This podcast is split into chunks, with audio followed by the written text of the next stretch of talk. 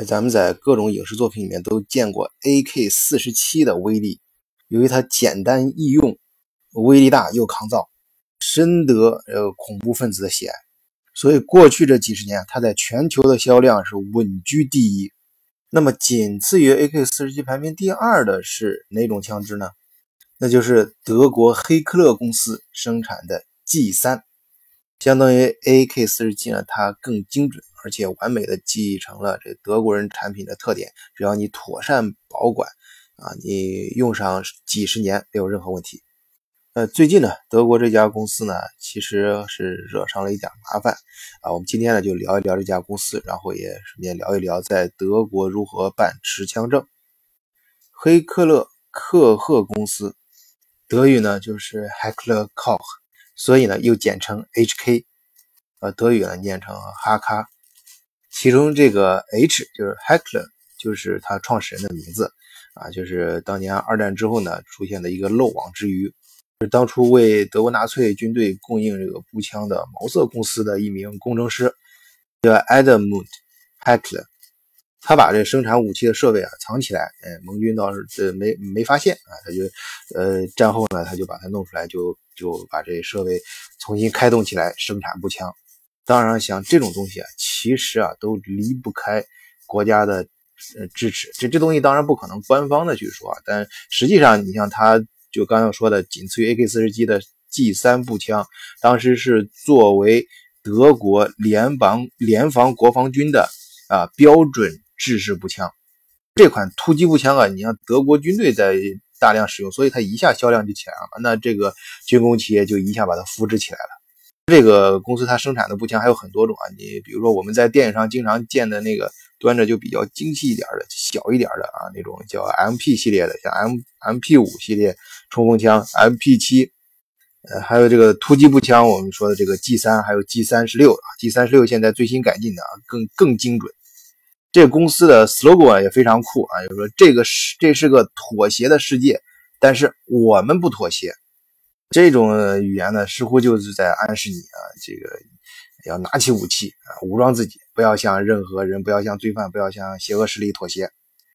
呃，这个 slogan 啊，其实他从他这个工厂诞生之初的时候，他就真的是体现他这种，呃，咱咱咱不是宣扬这个某某种主义啊，反正就是他这种特特点。你像他这个。呃，刚才说了，它那个呃，Heckler Koch，它是两个单词嘛，它简称 HK。呃，前面这个 Heckler 是其中一个工程师，就是造武器的工程师。那个 Hock，啊，那个 Koch 就翻译成科赫啊，就是就是 K 啊的缩写，就缩写成 K 的那个单词。呃，它其实也是一个呃当年毛瑟工程，而且它的级别比较高。二战之后，这个毛瑟工厂这个兵工厂是专门给纳粹供武器，肯定是不能让它存在了，要把它解散。呃，他科赫呢，就这是呃把把这东西设备跟那个黑克勒一块藏起来嘛。他他们两个人，当然还有一个工程师叫呃那个科德尔。大家知道，二战之后，本身德国是就。做武器都不不允许做。我们在前面节目还讲过，曾经啊，曾经盟军想废掉这个德国的工业，就根本就不让德国生产工业。但是后来发现不行啊，这个，呃，他处在这个东西阵营这个前线，你这个东东，呃，近近近看近欧西欧占领，就是盟军占领这些地方，你这个要对抗当时的东部阵营，你这还离不开德国，就其其他的国家搞的。说一说，一个是地理位置，再一个这个人的素质本身工业基础还是德国比较猛一些，反正各种嗯各种条件吧，当时的各种当时都有当时的原因啊。我经常说这个事情有的时候很难呃很难假设历史，反正当时他就把这事儿就给就是不不了了之，反正就给糊弄过去了，然后就重新成立了新的这个公司，就专门生产武器啊，就是就拿这两个人的名字，一个黑克尔，还有一个 Hawk 啊，有赫科赫。啊，他们两个人名字拼成了 HK，这个品牌也就诞生了。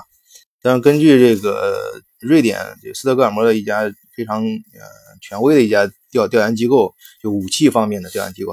呃，就是说过去十几年全球出产武器最多的国家，呃，你像德国不是最高的，前面还有美国跟俄罗斯还有法国，呃，排到德国。但是你要知道，德国的它是这是一个以战败国的身份，而且人。人口并不多，只有八千万，而且这么小的一块地方，国家面积也不大啊，居然排到这个地位，那是武器产量应该相对数字是应该是相当大的。那关键是人家东西做得好呀，这个第一，这个，所以说他们，但是就是怎么说呢？这个呃国家他他自己也意识到这样不太对嘛。呃，你你你不你你可以就是说，那我是卖东西的，我不管用东西的人用作这种，或者这个呃枪本身它并没有错，它可以用来防身，也可以用来杀人的，看你使用者怎么使用，不能怪我生产者的事儿。但是，他现在还是被告上了法庭，尤其是最近几年这墨西哥发呃就是墨西哥发生的各种枪杀事件，还有恐怖分子啊，还有这像整呃很多是很残酷的，特别是那种毒品生意。啊，你像那个，像美国那个喜欢发推特的那个总统，那哥们儿说要在墨西哥跟美国之间修一道长城，那是有有原因的。墨西哥确实是那个地方治安太差，嗯，那人也，呃，完全就是政府，首先政府警察都很腐败，呃，然后恐怖分子很嚣张，呃，查出来里面使用了大量的武器啊，就是这个 HV 这个公司产生产的，所以德国也明确出台法律啊，规定。德国的军火商啊，不得向两两种地方轻销售武器啊，一个是战乱地区，还有一个是非民非民主国家。呃，这是德国对外，但对内啊，德国能不能用武器呢？其实我，呃，其实咱在德国有时候真是，呃，以前看我印象各种各样的这种案件，有时候变态杀人狂，前面还有节目在问我，就是呃，以前客户以及听众啊留言，就是想听听德国的有些。是，其实我，嗯，这有，呃，这种很多了。首先是，嗯，我反正我自己有印象最深刻的有一个很变态的，啊，一个小孩，就是他，首先是，呃，他有一个小孩，他，呃，父亲，呃是这种，这里我先说一下，先插一句，就是德国，呃，是可以持枪，但是必须办有持枪证。呃，这个跟跟美国还是不太一样，美国那简直是买枪比买白菜还还容容易。啊，但在德国是有严格的这种持枪证，而且分大持枪证和小持枪证。但是呢，在很多德国，尤其是呃一些村庄，就是一些小镇上啊，都有这种各种持枪协会啊，经常还在一起打靶什么的。中国人也有自己的持枪协会，这边住华人还不小，规模还挺大的。我看我还在那群里面啊，有三四个群呢，都是五百人群啊，这种呃经常组织一块去打打靶什么打打猎。我们这个这个就要严格控制。啊反正就各各种就是这种这种形式吧，导致了嗯前面我印象中最嗯就给我印象最深刻的有两个案子是怎么想都想不明白的，一个是呃这个他父亲啊在德国南部一个一个村庄就是有持枪证经常打靶什么，在一个射击俱乐部，然后他儿子就跟着学会了，然后有一天他儿子可能就是呃据说啊据说当时他是他儿子是非常喜欢那个。射击类的游戏，像我们中国人知道那个 CS 什么的这种，啊，大家可能现在大家玩魔兽了。以前我们在上大学的时候，很多 CS 什么，然后他儿子玩这东西玩多了之后，就开始，呃，就就找真人去射啊，上瘾了也不知道。但我不知道这个推理逻辑上成立不成立，反正是报纸上这么说的，啊，就是拿着他爸的枪，然后就到校园里面去去去扫射。呃，这还不是扫射，不是那种那个看那个美国那种校园那种，他是那种点射，就是要显示他的射击的准度。后来他跟警察对峙的时候，还居然打死两个警察，我就是射击水平是相当高的，隐约让人有点联想到那个呃二战的最后一批抵抗的纳粹战士呃，青年团那种啊，真的战斗力很强。如果这个还能够。多少找出一些他当跟他玩游戏有点关系的话，啊，另外一个就完全就找不着为为啥了。就是另外还有一个小孩一个案件印象很深，就是他就是喜欢躲在那个有一段时间躲在高速公路上，就在上面立交桥趴在那儿开始射击，就是立交桥上拉货的车，专门是哪种货车？就是那种拉汽车的那种。货货车啊，就是很很专业的那种，大家在马路高速公路上见到过，就是分两层，然后上面就是各种各样的呃轿轿车啊，那种大卡车的司机，他专门设那种大卡车的司机，而且拿的枪并不是特别可怕，是一就是那种气枪，呃，还是威力比较小的那种，但是打的挺准的，每次都是通过挡风玻璃打过去。反正作为男生吧，就是对对武器这东西，其实都大家都是有一种天生的那种，呃，就是想关注啊。我自己第一次在德国的时候，也也就是遇到这东西，也是，呃，就是遇到那武器店嘛，因为在中国没见过，就是专门卖枪的各种各样的枪、武器的武器弹药的那种店。店铺搞得还挺干净啊，不像是美国，像像美国那种呃电影里面演演的那种啊，小小破屋或者是那个搞的什么的很肮脏的交易地方那种，人家搞的真是跟那种比那个大超市还干净啊，很漂亮，而且整个无论是外面停车场，呃门面啥的感觉不像是卖军火的，像是那种很高卖很高档的那种名品店啊，呃进去进去之后才是看啊，真是五花八门的各种武器。呃，很震撼，当时第一次去很震撼，看着很过瘾。于是呢，也就打听了一下这个持枪证。实际上是这样，一般的我们十八岁以后的德国人呢，或者在德国的居民都可以办一个，先办一个小持枪证。这个持枪证呢，你可以去买一些警告性的鸣枪啊，射出刺激性气体和信号弹功能的这种武器。这种持枪证不贵，你比如说在北威州就是五十五欧元啊就可以办了。而且这种枪呢也很便宜，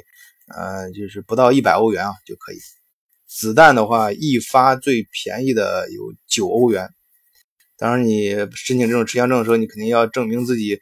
啊没有这种犯罪倾向呀，关键你也不属于任何具有攻击性的这种党派啊或者什么组织啊。当然，这些身体啊心心理上的这种保证，大家都可以想象。啊，这其实很多，我觉得我个人觉得，其实就是走一个过场。你要呃想更进一步的玩枪啊，比较威猛的那种枪，就要办这种大持枪证。当然，它的要求也会更严，比小型持枪证来说，它要参加一些专业培训课程。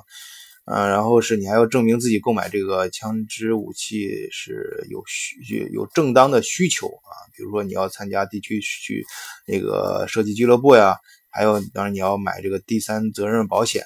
啊，但不管你具有哪种持枪证，大家注意，在德国你集会啊，这个时候是绝对不允许携带这个武器的。你即使是你说你正当防卫，那也不行。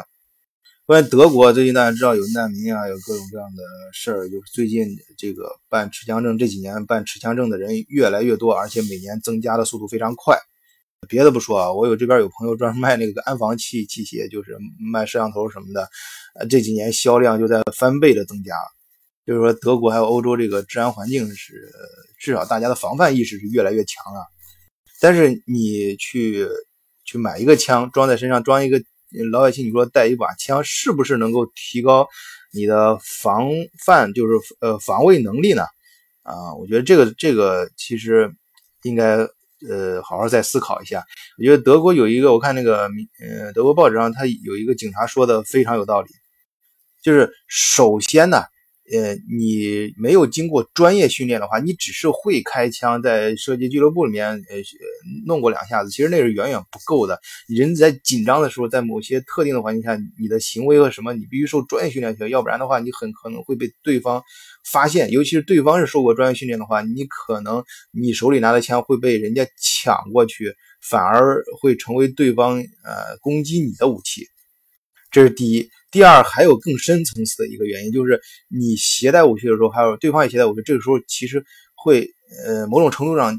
当有些发发展，就两个人争执啊，什么发展到一些局势或者一些表面一些危险的时候，呃，会大大的激化啊，你使用武器的这种概率，可能当时局面没有到那个地步，但是可能会刺激，呃，双方就提前就把枪就拔出来了。